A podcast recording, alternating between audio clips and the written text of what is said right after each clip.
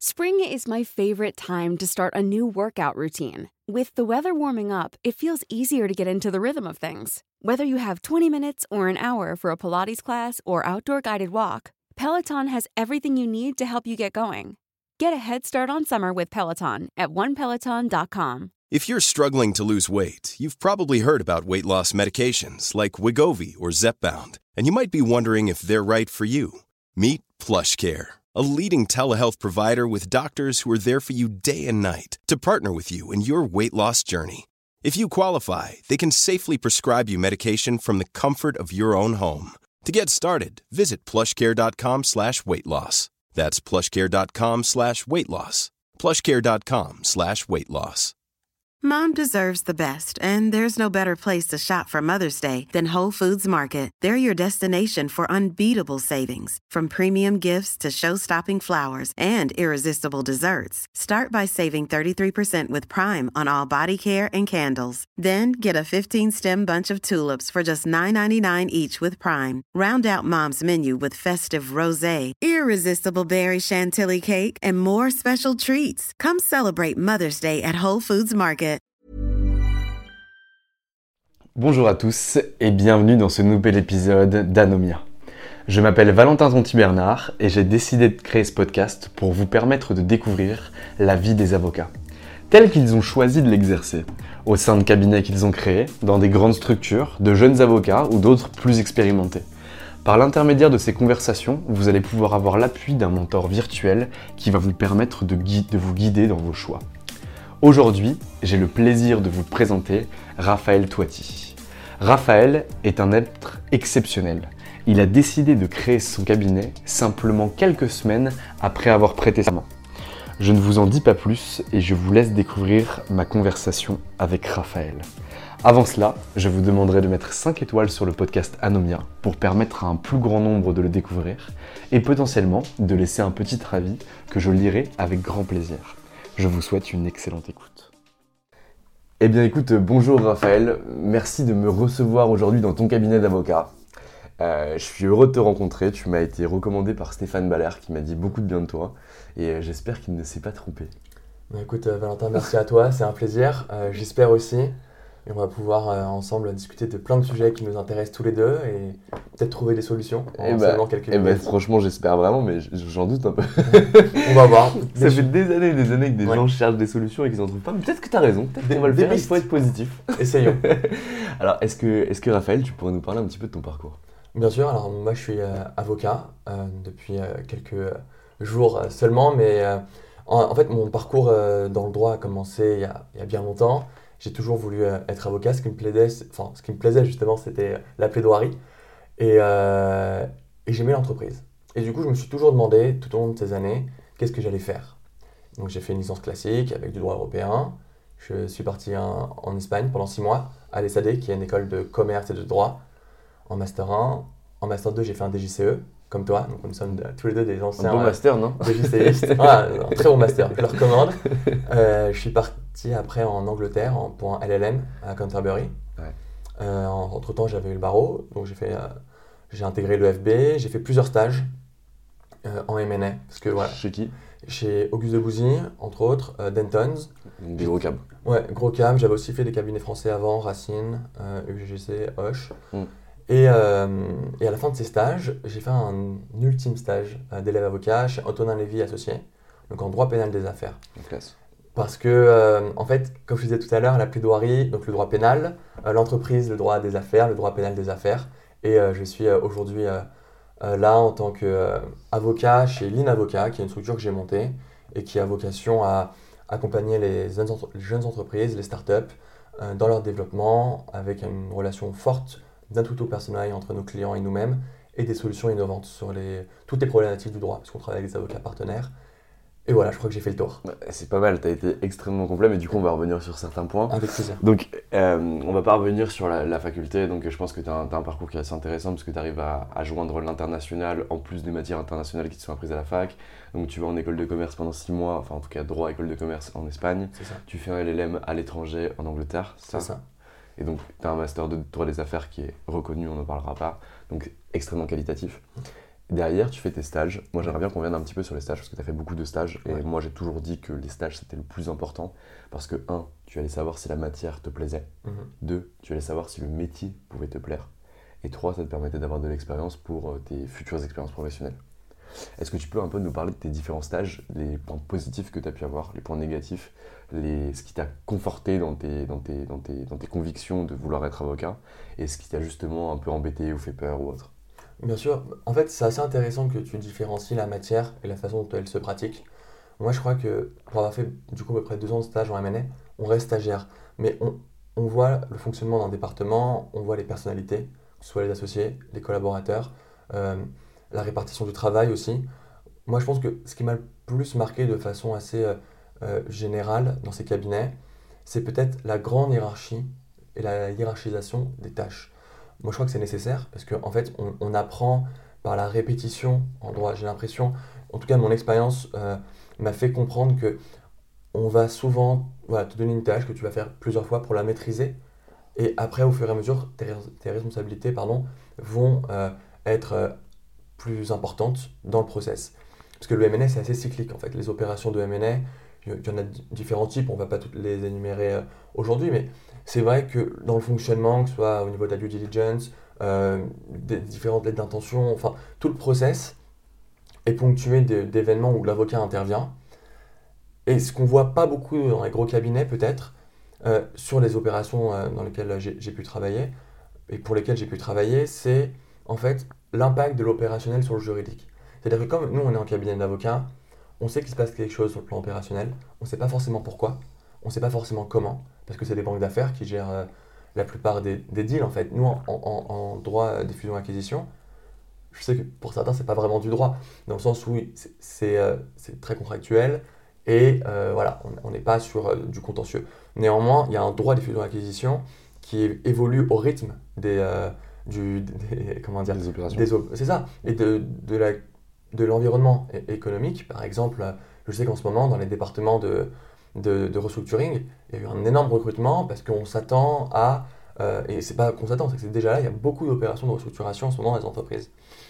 Et le M&A et le restructuring, c'est un petit peu, euh, c'est des matières qui sont toujours, euh, qui se contrebalancent en fait, dans le sens où quand il y a une belle opération de M&A, parfois ça, ça suit une restructuration, ou ça va, ça va amener à d'autres opérations dans le même milieu de réorganisation à l'échelle du marché.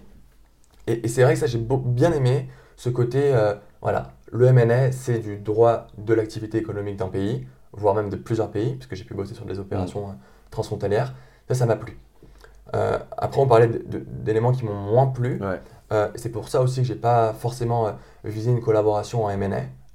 D'ailleurs, c'est une réflexion que j'ai eue, hein, parce que j'ai fait 5 stages de plus de 3 mois en cabinet d'affaires, dont 2 de 6 mois en, département M&A à chaque Mhm. fois. Et légitimement, quand tu es un jeune élève avocat, que tu entends parler des belles rémunérations et de, qui, qui sont- importantes dans les cabinets d'affaires, et en plus de l'intérêt, et surtout de l'intérêt des opérations sur lesquelles tu peux travailler, ça peut te donner euh, envie. Et c'est normal, c'est fait pour. Moi, c'est vrai que je ne me suis pas vraiment reconnu euh, dans cette euh, façon de pratiquer le droit. Je crois qu'en tant que jeune avocat, j'ai peut-être été sensibilisé très tôt aux valeurs traditionnelles des cabinets. Pas uniquement cabinet généraliste de petite taille, mais peut-être de le- la façon de pratiquer le droit de face, de, enfin, pas forcément dans la défense euh, du plus pauvre, enfin du plus démuni tout le temps. Mais néanmoins, c'est quelque chose qui me parle. Et c'est pour ça que les cabinets d'affaires font beaucoup de pro de plus en plus, tu vois. Mm. On, on a, on veut rééquilibrer. Mais c'est vrai qu'en M&A, quand tu fais du M&A toute la semaine, euh, Tu cherches un peu le sens de ta vie à la fin de la semaine, quoi. bah, c'est ça, c'est qu'en fait, tu te dis, tu as, eu un rôle important pour, ton client et c'est le plus important parce que c'est le client avant tout. hein. On fait du service, on fait que du service. Mais c'est vrai que moi, j'avais peut-être besoin de quelque chose de plus humain. Et, euh, et, quand on parle de plus humain, on nous dit souvent qu'est-ce que ça veut dire plus humain? Parce que fondamentalement, tu es content, on te donne un beau salaire, tu fais du travail intéressant, euh, tu travailles pour des énormes boîtes. Et, et derrière ça, il y a des salariés, il y a des gens qui vont nourrir leur famille. Mais, euh, mais c'est vrai que moi, j'avais besoin de ce contact en fait de ce contact et de me dire voilà si j'ai envie de faire une demi-journée euh, ou une journée de permanence pénale comme j'ai pu faire cette semaine Mm. euh, je, je la fais et ça va pas impacter le cours de mon opération en M&A la demi-journée ouais c'est ça la demi-journée qui saute ça peut être, même si tu es encadré, parce que c'est des équipes de 15, 20 personnes dans les cabinets, parfois 30. Donc il y a toujours quelqu'un. Et souvent, un cabinet d'affaires, on dit personne n'est indispensable. C'est marrant. C'est marrant parce que quand tu es avocat, vis-à-vis de ton client, tu as envie de lui dire je suis là, tu vois. Mais le problème, c'est que dans les cabinets d'affaires, c'est pas un problème en fait. C'est organisationnel. Dans les cabinets d'affaires, personne n'est indispensable. Et pourquoi pas? Moi, c'est vrai qu'aujourd'hui, c'est pas ce, ce, que je voulais. Je voulais de la proximité, je voulais euh, accompagner au quotidien et, euh, et pas faire six mois sur une opération. Je pense que c'est c'est important, on nous a dit, quand on a prêté serment, il faut être libre, il faut être indépendant. C'est dans, les, dans le serment. Et, c'est vrai que, que, que, voilà, moi, ça me parle. Donc voilà, je, suis peut-être un peu long, mais n'hésite pas. mais super intéressant en fait comme point de vue et j'aime beaucoup le personne est indispensable parce que je pensais que c'était le cas notamment dans les cabinets américains où il n'y avait pas du tout d'individu personné. Par exemple, chez Scanon, je sais pas du tout qui est le managing partner alors que contrairement à Darwa, par exemple dans un cabinet français, je sais qui c'est, je connais les avocats qui sont à l'intérieur parce que leur nom en fait transparaissent de la structure. Est-ce que toi tu l'as aussi vu ça ou pas? En fait, c'est marrant que tu compares euh, ces deux types de structures parce que j'ai l'impression que les cabinets français ont euh, l'ambition de ressembler à leurs homologues américains. D'accord. C'est vraiment. Euh, je pense que c'est vis-à-vis de leur clientèle surtout. Enfin, par exemple, les cabinets dans lesquels j'ai pu travailler, euh, sans trahir aucun secret, mm. il y, en a, qui avaient des clients américains, des énormes boîtes américaines. Et, je pense que c'est un objectif en fait pour, une, pour un cabinet français, c'est d'avoir de la clientèle américaine, chinoise, puisque j'ai un cabinet qui s'appelle Denton dans lequel j'ai travaillé, mm. qui est en fait américano-chinois. Donc évidemment, il capte une clientèle importante euh, en Chine.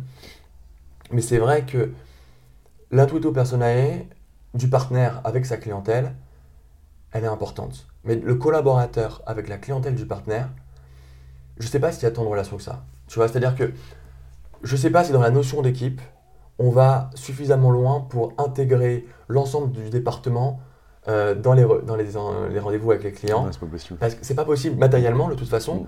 mais il faut, en tant qu'avocat, je crois, il faut accepter cette situation des premières années. Donc il faut accepter d'être patient. Il faut accepter d'être euh, concentré sur la tâche du client qui a fait déjà trois ou quatre avocats du département avant de nous revenir. Et, c'est comme c'est une façon d'apprendre. Moi, j'ai pas de difficulté avec ça. Je pense que c'est c'est une façon d'apprendre qui doit correspondre à un profil type. On en parlait juste avant. Ça n'a pas été, euh, mm. c'était pas en off, mais c'est vrai mm. que dans notre euh, euh, introduction, on en discutait, il y a un profil type d'avocats qui vont se satisfaire intellectuellement euh, de ça. Et, je crois que c'est nécessaire dans ces départements et dans ces cabinets. Hein. Moi, je ne les critique pas du tout. Et je pense qu'il faut avoir le recul, ça c'est très important, de, ne pas se croire euh, peut-être trop, trop, suffisamment bon pour faire un, un droit que finalement on n'est pas capable d'assumer dans le sens où si jamais on se croit uniquement bon technicien, et peut-être que c'est le cas, peut-être qu'on n'est que des bons techniciens, et il y en a plein, on en a vu plein dans notre master, mm. des gens qui sont extrêmement forts en technique, c'est peut-être des profils qui, à mon avis, vont avoir tendance à rester dans un département euh, pour être... Et, du coup, les cabinets vont les recruter pour ça, en fait. Ce sera des, ils vont recruter des experts dans leur département, mais parce que c'est des gens qui auront peut-être moins d'appétit pour la clientèle, et euh, moins d'envie d'aller démarcher de la clientèle, mais simplement de, pas simplement parce que c'est déjà euh, très fort, mais juste de faire valoir leur expertise. Moi je crois qu'il y a vraiment deux profils d'avocats, c'est l'avocat technicien et euh, l'avocat partenaire économique opérationnel. Je crois qu'on a, on a une vraie tendance à, mixer en fait ces deux compétences, c'est-à-dire la compétence je veux dire commercial, c'est pas vraiment ça, mais la compétence opérationnelle, oui c'est ça. C'est en fait c'est la compétence commerciale et la compétence technique. C'est compliqué pour un juriste qui n'a pas fait l'école de commerce. C'est pour ça que de plus mm. en plus euh, font des admissions sur titre et pour aller à l'EM Lyon, à l'ESSEC et mm. compagnie, même HEC, toi, HEC mm. Polytechnique, ton, ton euh, master, si je prononce bien, ça, le master, il, euh, il a vocation à ça, à donner une double compétence. Et je pense que c'est bien, c'est nécessaire. Mais, mais c'est super marrant que tu dis ça parce que c'est un peu une image que je prône aussi, c'est que dans tout métier, en fait, on sectarise les tâches. Par exemple, quand tu, quand tu fais de la vente, bah, tu vas diviser la vente entre le SDR, le account executive, le customer success manager. Mm. Donc un qui va choper un lead, mm. un qui va contractualiser le contrat et un qui va s'occuper de la fidélisation et du upsell, donc de la mm. vente supplémentaire. Et à l'avocat, lui, par exemple, on lui demande de d'être un bon technicien on lui demande d'être un bon praticien, hmm. on lui demande d'aller chercher ses clients, de leur vendre des honoraires et de leur facturer des honoraires, on leur demande d'aller chercher d'autres clients, et on ne l'a jamais formé pour ça. Et moi, je suis, je suis, assez, je suis assez impressionné de voir tout ce que c'est faire un avocat ou tout ce que doit faire un avocat, Mm. parce que c'est une des seules professions où, la- où, où- où- où il a sur les épaules euh, autant de tâches à accomplir qu'il doit bien accomplir et qui sont si imbriquées. Enfin, je sais pas ce que tu en penses, mais euh, Euh, c'est- très vrai. Je peux pas te dire mieux, c'est très vrai. Et lorsqu'on voit les avocats à Paris aujourd'hui, on se rend compte qu'il y a des personnalités. C'est des gens qui peut-être naturellement euh, avaient ce côté avenant vis-à-vis de la clientèle, mais sont des très bons techniciens. Je crois que tu vas interviewer ou tu vas interviewer Camille Aéry par exemple. Ouais. C'est quelqu'un qui est connu pour être d'une euh, grande, euh, enfin d'une véritable compréhension. Enfin, il comprend ses clients.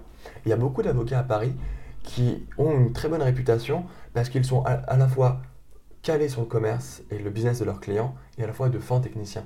Il y en a d'autres, hein. j'ai cité euh, Camille Aéry, que je connais un petit peu, mais Ouais. surtout de réputation. Tu vois, par exemple, la réputation qu'on peut- peut avoir un avocat, elle est très importante. Nous, dans les cabinets, on avait des avocats avec des mauvaises réputations et des avocats avec des bonnes réputations.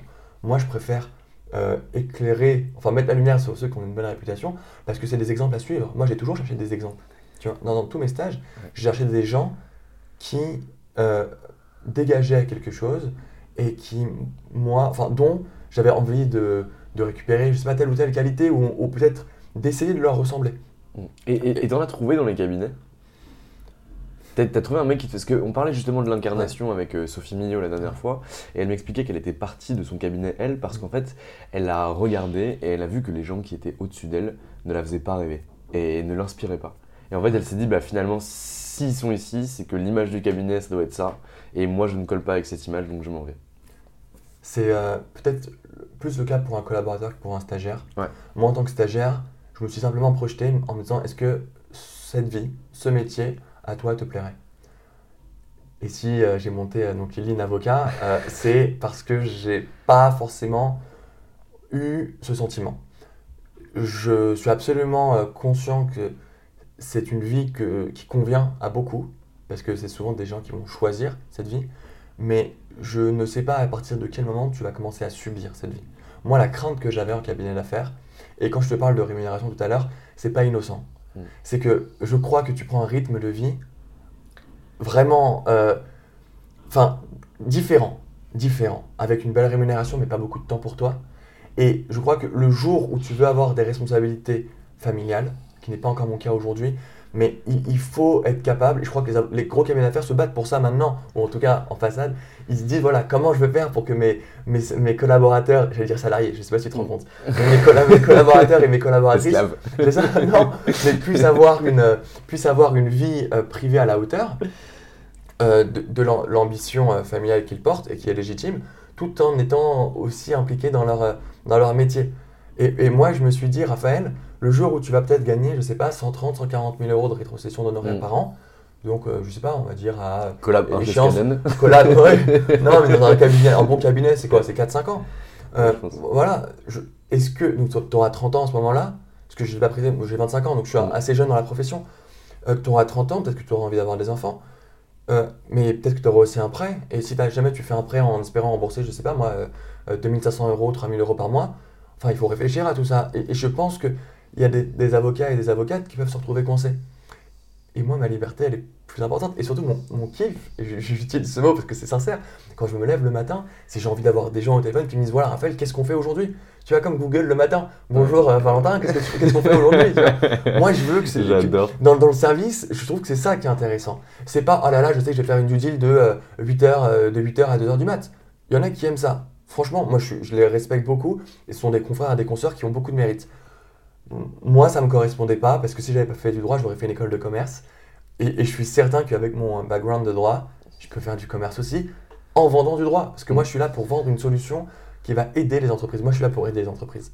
Et quand je peux, aider des gens. Aider Ouais. des gens parce que euh, je trouve que qu'on a un rôle. euh, on a un rôle. J'ai de la chance euh, d'être avocat. J'ai de la chance d'être né dans mon, euh, dans mon environnement familial. Et on a un rôle important en tant qu'avocat, c'est d'aider ceux qui ont eu moins de chance que nous. Donc voilà. C'est beau.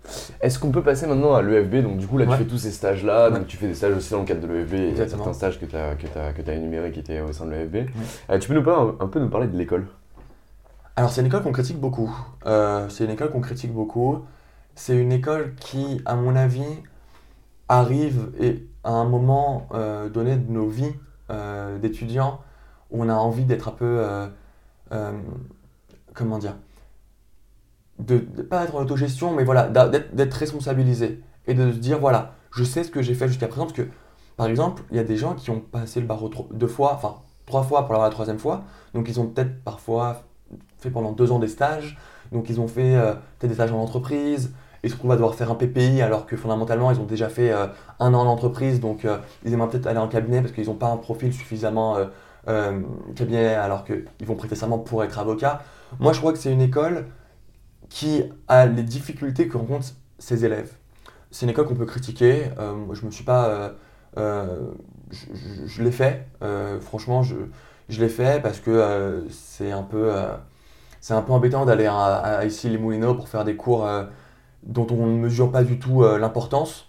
Euh, aujourd'hui, je ne peux pas retenir un cours qui m'a plus marqué que l'autre, si ce n'est la déontologie. Mm. La déontologie, tu vois, même aujourd'hui, quand je te parle, ça fait qu'une semaine que je suis avocat et que j'ai prêté serment. Ça fait qu'une semaine là Ça fait qu'une semaine.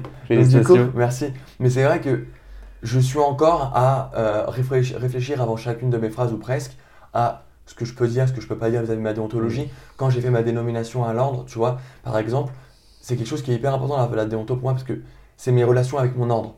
Et l'ordre, euh, le, côté ordinal dans la profession, moi je crois qu'il est essentiel. Tout à l'heure, je t'ai dit, euh, enfin je parle de confrère et de consoeur, mais c'est un vocabulaire que j'avais pas il y a 10 jours. Tu vois Mais je me sens, aujourd'hui, je me sens membre d'un barreau. Et c'est vrai que ça, je le dois quand même à l'EFB. Parce qu'à l'EFB, on m'a appris des bases. Bien sûr, quand tu fais tes télés de déonto, pour toi, ça, ne veut rien dire.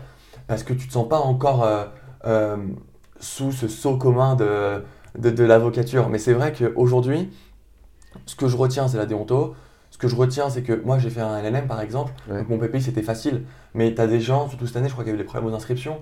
Donc tu as des gens qui se retrouvent à devoir euh, se battre avec l'administration pour des, cursus qui sont en fait hyper, euh, hyper logiques pour eux. Donc moi, je pense que c'est une, voilà, elle a, c'est une école qui doit faire face à une multiplicité de parcours. Et aujourd'hui, je ne suis pas certain qu'elle est vraiment préparée à ça. Euh, sur les enseignements purs, moi je pense que les intervenants, c'est des gens de grande qualité. Il y a beaucoup d'anciens secrétaires de la conférence. Et si je peux en toucher un mot, la conférence à Paris, c'est quelque chose d'exceptionnel. Et tous les anciens secrétaires de la conférence sont des gens hyper ouverts, avec qui on peut discuter, membres du conseil d'ordre aussi. Moi, c'est des gens que j'ai rencontrés là pendant les permanences pénales. Mm. Enfin, c'est super quoi. C'est-à-dire qu'on est 30 000 avocats à Paris, mais eux, ils te donnent le sentiment d'être de la même confraternité, mm. d'avocats, les confrères. Mais voilà, je ne vais pas être le, celui qui va le plus taper sur le FB. Je crois que Pierre Ballot, c'est quelqu'un qui est assez, euh, qui est assez euh, dynamique. dynamique. On m'a dit qu'il était très dynamique, il anticipe vraiment de, de, rebooster l'école. Il essaye de combler un peu les difficultés euh, structurelles de l'école. Mm. tu as eu Camille Aéry, mm. lui a fait un rapport qui était intéressant. Moi, je l'ai bien lu puisque je l'avais vu à ce propos à l'époque, avec le DJCE justement. Mm. voilà, je pense que c'est ça peut être considéré comme long pas forcément utile. Néanmoins, il faut une porte d'entrée dans la profession. C'est pas un master qui te permet d'être avocat. C'est pas non plus l'EFB hein, qui fait de toi un avocat. Mais néanmoins, euh, je crois que si jamais tu veux en faire un petit peu. Non, mais c'est vrai, si jamais tu veux en faire une expérience euh, personnelle intéressante, tu peux, sans trop en attendre. Voilà. je, je, crois qu'il faut, faut être très clair, mais après, j'espère qu'à terme, ça va être vraiment une porte d'entrée euh, de, de, grande qualité. Aujourd'hui, c'est une porte d'entrée suffisante plus plus, c'est-à-dire qu'elle est nécessaire, c'est certain.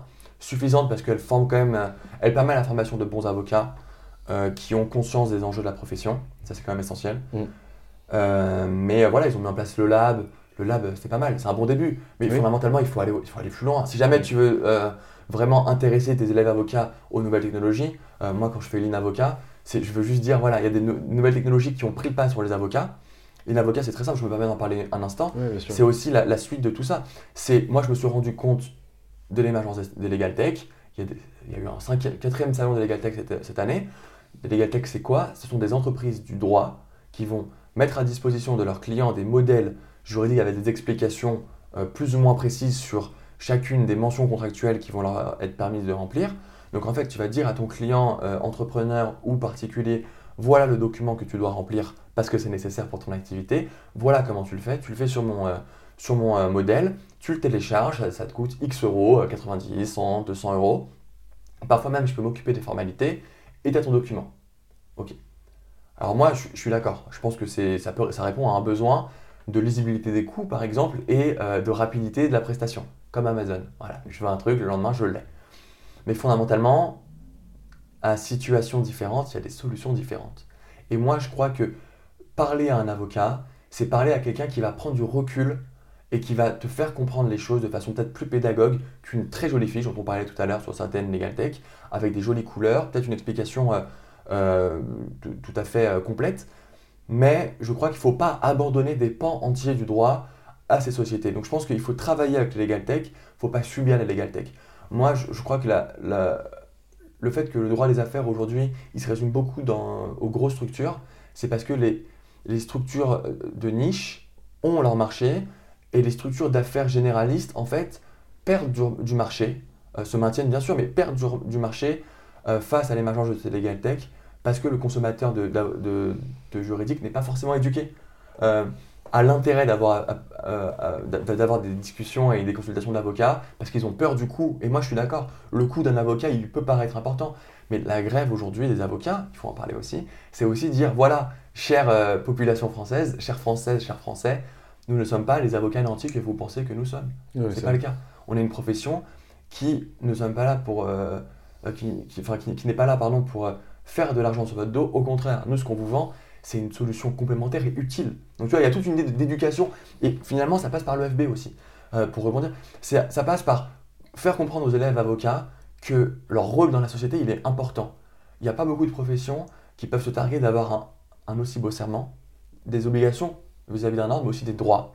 Et moi, je crois que c'est, sans tomber dans la noblesse euh, euh, moyenâgeuse de la profession, on est une profession de personnes, et d'avocats euh, et d'avocates de qualité humaine revendiquée. Il y a des mauvais avocats, des méchants avocats, il n'y a pas de doute, mais fondamentalement, on est censé avoir des valeurs, et il faut les revendiquer. Parce qu'aujourd'hui, dans notre société, je pense que les valeurs, c'est nécessaire, et ça se vend aussi, ça se vend gratuitement des valeurs.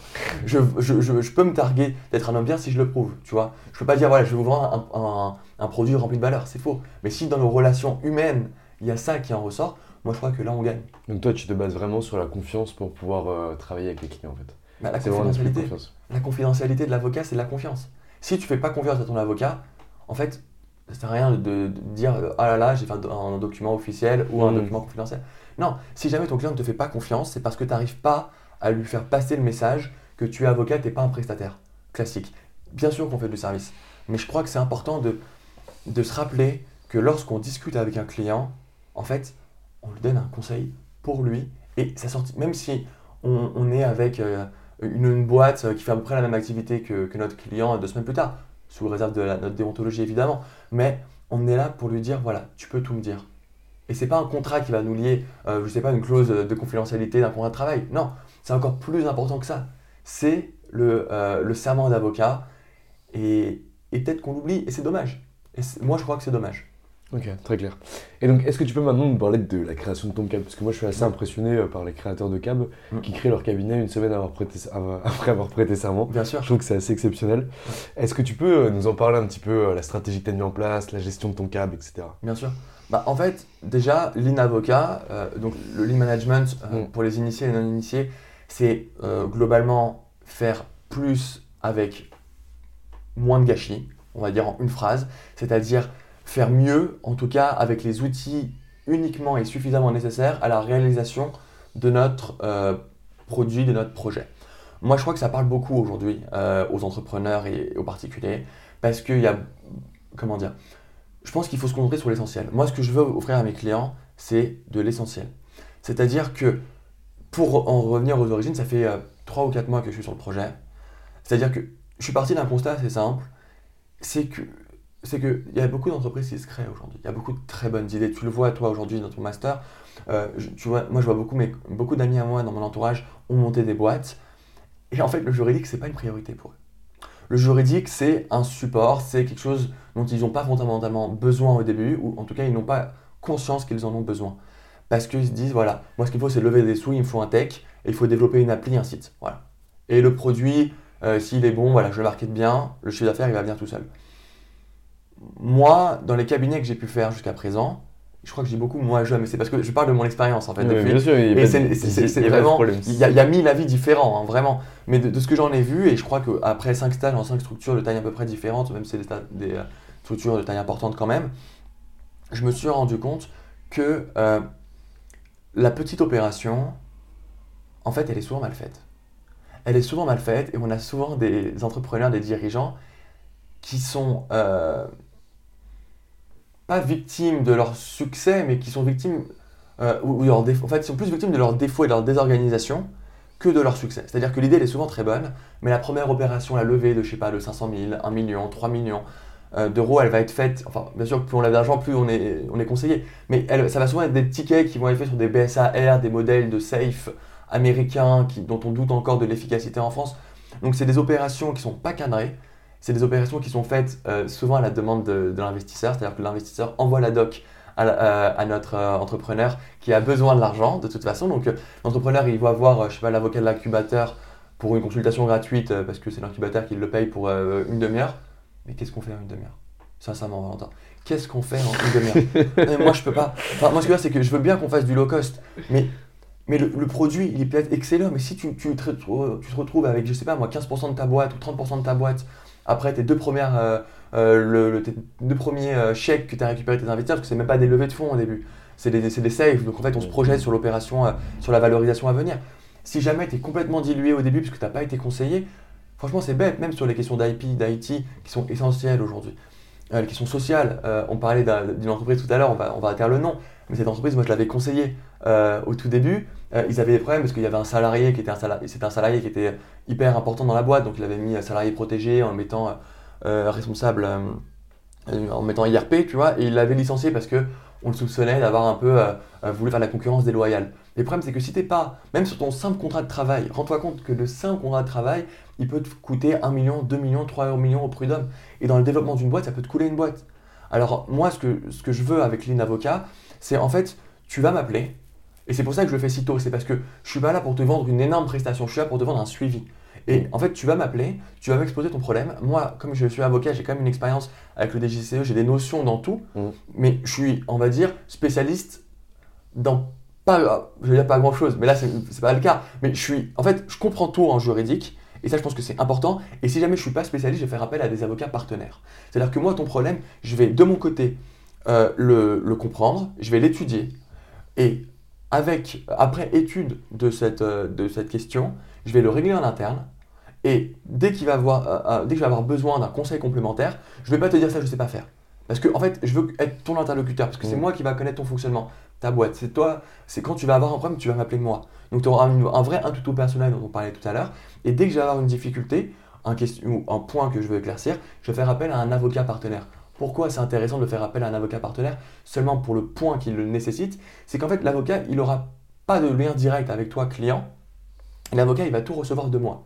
Ça veut dire que c'est avec moi qui va faire le call, c'est avec moi qui va faire la prestation. Donc en faisant ça, en fait, tu as un intermédiaire, l'avocat, qui te connaît et qui va te rassurer et qui va rassurer l'avocat qui va faire la tâche unique qui est nécessaire pour toi. Ça veut dire que la plus-value que je t'apporte, c'est un acte qui va être fait euh, en interne avec tous les modèles qu'on a et ils sont nombreux dans toutes les matières.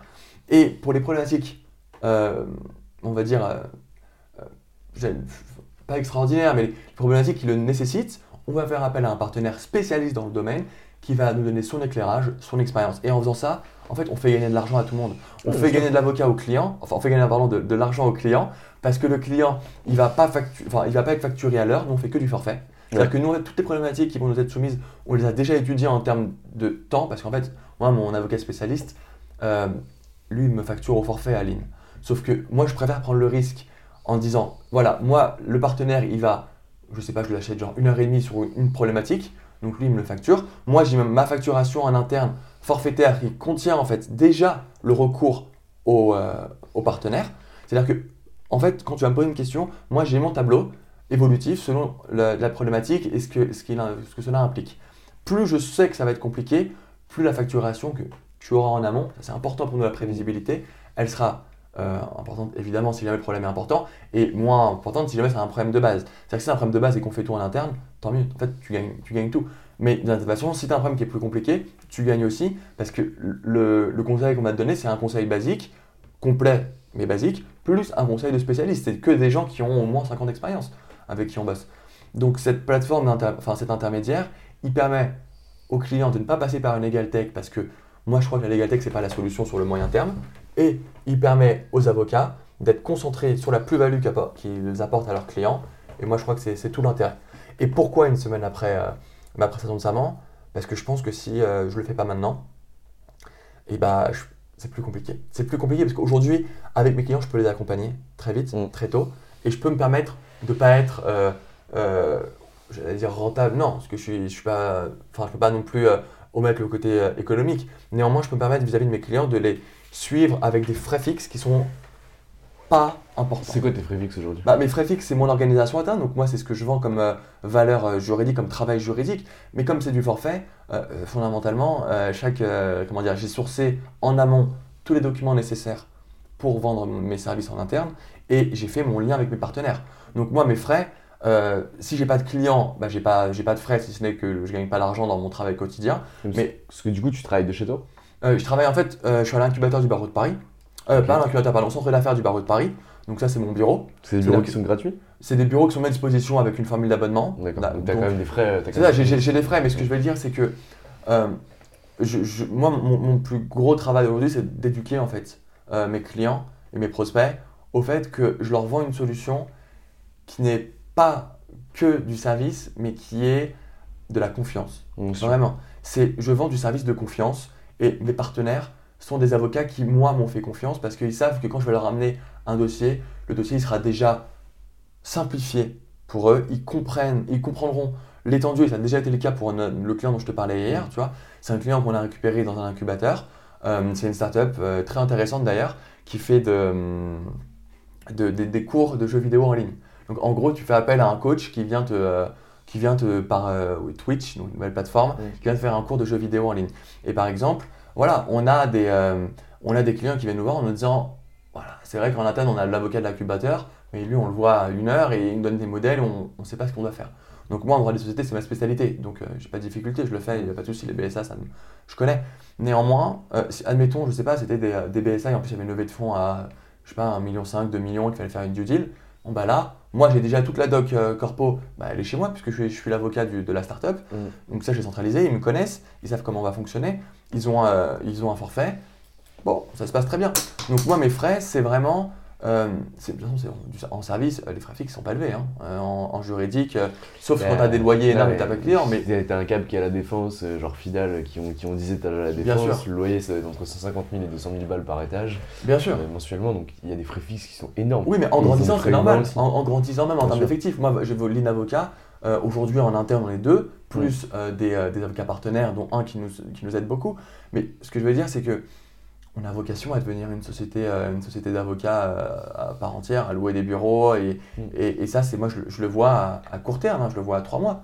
Je le vois à trois mois maximum parce que euh, l'idée, en fait, je peux pas utiliser le terme apporteur d'affaires parce que je sais pas si tu le sais, mais pour mm, les avocats, c'est interdit. même si ça va, à mon avis, être modifié bientôt, ça fait des années qu'il y a beaucoup de rapports qui vont dans ce sens.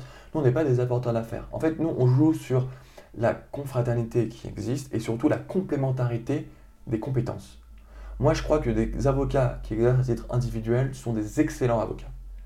Il n'y a pas que les cabinets full service dont on parlait tout à l'heure, il y a aussi des cabinets qui sont des spécialistes dans leur matière, mais qui n'ont pas forcément le temps de prospecter des nouvelles, de la nouvelle clientèle.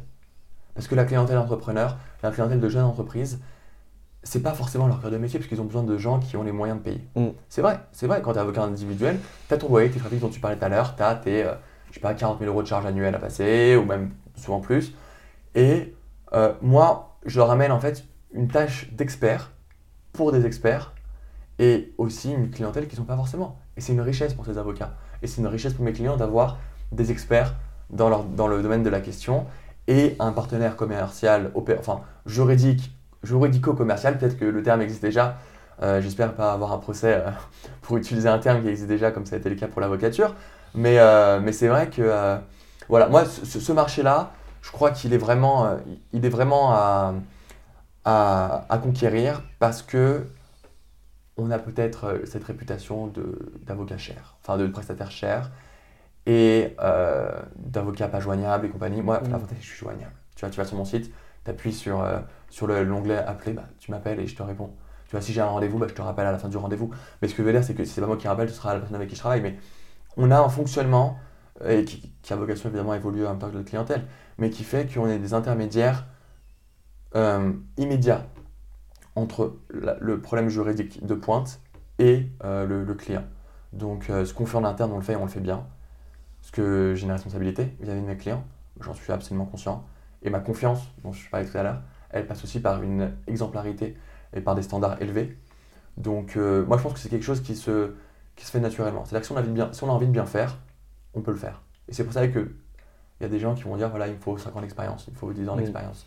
Moi je crois que l'expérience, euh, elle s'acquiert aussi euh, par la pratique, sur le terrain, et que c'est pas en, euh, en attendant X années de barreau seulement qu'on va y arriver. Moi, je pense qu'il faut se sentir d'y aller.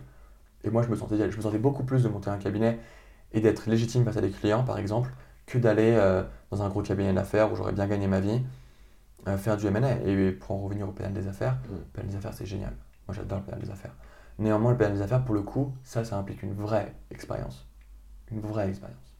Parce que c'est extrêmement technique. Il y a très peu de cabinets qui le font.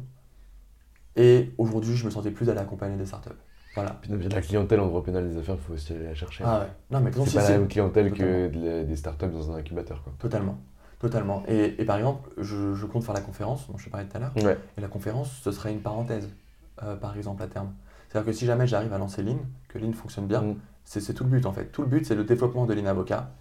C'est d'avoir un nouveau, une nouvelle façon d'être avocat, une nouvelle façon euh, à la fois digitalisée, euh, dématérialisée, mais aussi avec l'intuito personnel. Parce que moi, je pense qu'il y a un vrai choc. Je sais pas ce que tu en penses. hein. C'est peut-être intéressant d'avoir ton avis d'entrepreneur.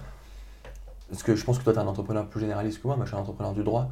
Mais le choc entre la dématérialisation et la perte de l'intuito personnel, moi, je crois qu'en fait, il faut arriver à dématérialiser sans perdre la relation de confiance. Et, quand tu passes par une plateforme euh, comme Legal, Tech, je crois que tu perds ce côté j'appelle mon avocat. Après, tout, tout, tout dépend ce que tu fais en fait. Parce que du coup, tu parles de la Legal Tech comme étant un outil d'automatisation. Ouais. Mais il en existe plein. Par exemple, tu prends des outils de recherche comme Doctrine, comme Predictis. Tu prends des outils de mise en relation qui vont te mettre directement avec un avocat comme Robin, Lawyer. Wilder, etc.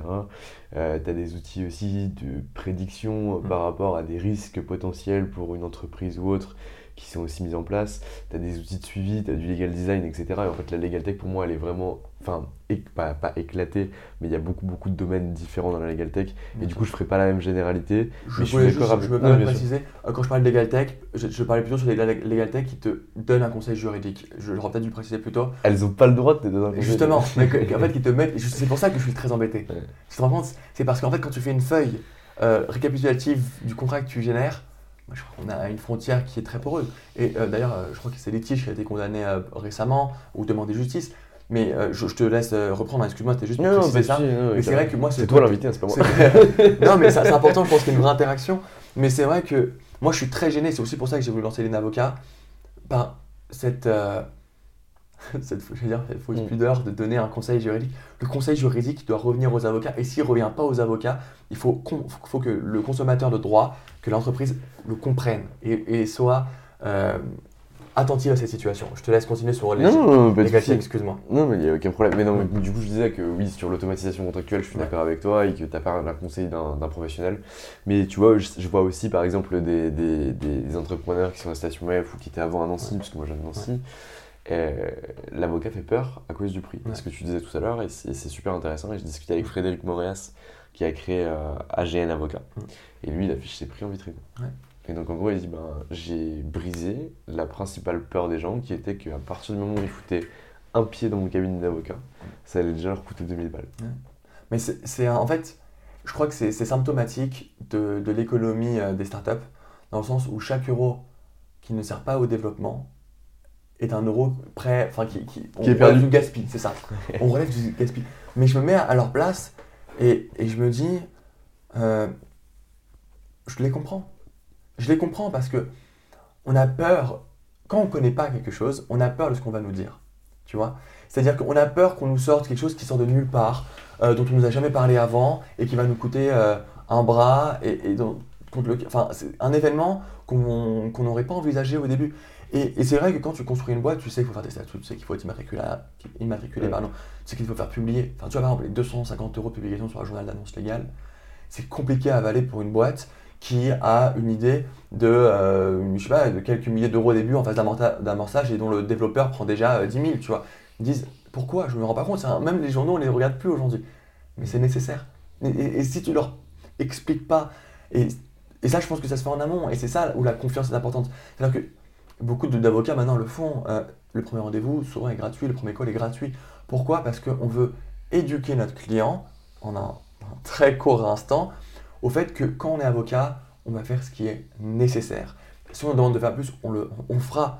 Mais on est là pour leur donner un conseil euh, de, suivi juridique euh, ponctuel et plus général si nécessaire, mais on est là pour donner un conseil qui soit utile à leur développement. Plus nos clients gagnent de, l'argent, plus ils vont faire appel à nous. Et fondamentalement, on est quand même là pour gagner de l'argent aussi. On est là pour gagner de l'argent parce que nos clients en gagnent. On ne va pas faire perdre de l'argent à notre client. En fait, c'est un investissement un avocat. C'est un investissement. C'est-à-dire que si jamais un jour on payait euh, l'avocat avec des actions d'une boîte, évidemment aujourd'hui euh, pas légal, mais ce serait presque ça, c'est je fais confiance à mon partenaire. Je lui fais confiance, il me fait confiance, on avance ensemble. Et dans les grosses boîtes, euh, pour en revenir à les gros cabinets d'avocats, un client ça se perd. Un client ça se perd, pourquoi? Parce que ça un cabinet d'avocat ça se remplace par un autre cabinet qui va être similaire. Et euh, pour avoir des, avocats associés dans mon entourage, je peux t'assurer que la relation avocat-client aujourd'hui, c'est beaucoup de négociations sur les fees, c'est beaucoup d'économies, parce que les clients ne veulent plus payer 800 euros, 1000 euros de l'heure à un associé, parce qu'ils estiment que ce n'est pas légitime. Les services juridiques internes dans les boîtes, ça a aussi eu pour conséquence de faire appel à l'avocat seulement pour les points euh, les, plus, euh, les, plus précis, les plus spécialisés, et ça justifie pas autant. Euh, enfin, tu vois, on négocie les fees pour, et on fait des appels d'offres pour les avocats. C'est c'est devenu courant. Donc, je crois que quand tu tombes dans l'appel d'offres, c'est peut-être que ton offre à tes clients, tu vois, elle est plus aussi lisible. Parce qu'en fait, ils, ne font plus appel à toi parce que ils font appel à toi parce que tu es peut-être le concurrent qui, qui, leur a le plus plu au moment euh, X ou au moment T. Mais voilà, tu, tu, peux aussi sauter à n'importe quel moment. C'est le business. Moi, j'ai pas de difficulté avec ça. Mais je, je, crois que c'est aujourd'hui, en tout cas, à 25 ans, euh, je me vois plus partenaire du quotidien de boîtes qui me font une confiance réciproque. Enfin, eux me font confiance et moi je leur fais confiance aussi. Parce que c'est important de faire confiance à ses clients. Je te jure, quand tu as, des clients, parfois ils te demandent des choses complètement, euh, complètement folles. Donc voilà, je pense que c'est une expérience. C'est une expérience que, que j'ai vue au quotidien qui n'est pas toujours facile. Parce qu'il y a beaucoup de doutes. Euh, tu parlais de la question de la légitimité. enfin, tu sous-entendais en tout cas la question de la légitimité tout à l'heure. Parce que j'ai pas prêté serment. enfin, de l'expérience en tout cas. Euh, tout à l'heure, c'est vrai que l'expérience, tu vois, c'est vraiment quelque chose, moi, qui me, qui me fait pas peur. Parce que si jamais je ne sais pas, il faut savoir le dire. Et il faut savoir demander conseil à quelqu'un qui sait. Bien sûr. Et ça, c'est en interne. Et c'est tout le temps le cas en avocat. Et tout, tout le temps le cas en service. Et, euh, et je me permettrai jamais de, de nuire, pas de nuire, mais en tout cas de ne pas donner le bon conseil. C'est important de donner le bon conseil parce que c'est comme ça que tu grandis avec ton crédibilité derrière. Mais alors du coup, je, je, parlais pas du tout de légitimité, je trouvais juste que c'était juste super stylé. Non, bien sûr, excuse-moi. Oui, oui, totalement. N'y a pas de. Oui, oui, oui. Mais du coup, pas de, pas de soucis. Écoute, Raphaël, on arrive à la fin de notre interview. Ouais. Euh, C'était vraiment super intéressant. Est-ce que tu as un mot de la fin à laisser ou quoi que ce soit?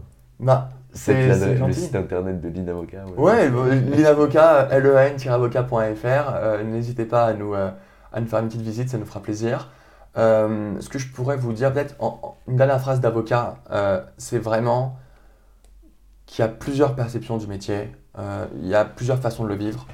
Il y a l'avocat d'affaires en grosse structure, l'avocat d'affaires en petite structure, l'avocat d'affaires indépendant, l'avocat pénaliste, l'avocat droit social. Enfin, il y, a, vraiment une multitude de possibilités et, et il faut juste trouver celle qui nous correspond le plus. Parce que une formation, c'est bien, mais qui on est.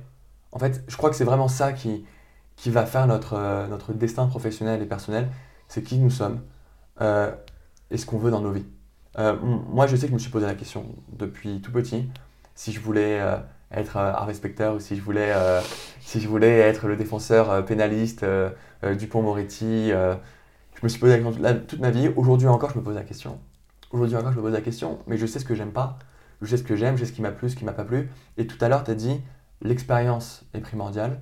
Moi, je crois que c'est, euh, je vrai. Et je pense que l'expérience des cabinets d'avocats euh, de toute taille est primordiale, est nécessaire. Et savoir pourquoi on fait une profession et comment on veut l'exercer. Parce qu'on a la chance d'avoir ce choix quand on est avocat. On a la chance de pouvoir choisir la façon dont on veut, dont on veut exercer notre profession. Je crois que c'est une liberté exceptionnelle. Et euh, voilà, mon mot de la fin, c'est c'est vraiment ça. C'est, je crois, on, bénéficie en tant qu'avocat d'une liberté incroyable qu'il faut préserver. Et, euh, et voilà. Donc, voilà, préservons-la. Préservons-la. préservons-la et soyons conscients de la chance qu'on a d'avoir cette, euh, cette chance. Et je te remercie de m'avoir reçu et à très vite euh, dans ce projet que j'apprécie. Et bravo à toi aussi. Vraiment. Je, te remercie Raphaël. Je te souhaite une excellente journée. Merci, beaucoup. Et voilà, c'est fini pour aujourd'hui. J'espère que cet épisode avec Raphaël vous aura plu et on se retrouve jeudi prochain pour un épisode exceptionnel des Barons du Baron. Vous pouvez encore nous suivre sur www.anomia.fr pour voir l'avancée de notre projet et découvrir tous nos contenus. Bonne semaine Mom deserves the best, and there's no better place to shop for Mother's Day than Whole Foods Market. They're your destination for unbeatable savings, from premium gifts to show-stopping flowers and irresistible desserts. Start by saving 33% with Prime on all body care and candles. Then get a 15-stem bunch of tulips for just $9.99 each with Prime. Round out Mom's menu with festive rosé, irresistible berry chantilly cake, and more special treats. Come celebrate Mother's Day at Whole Foods Market.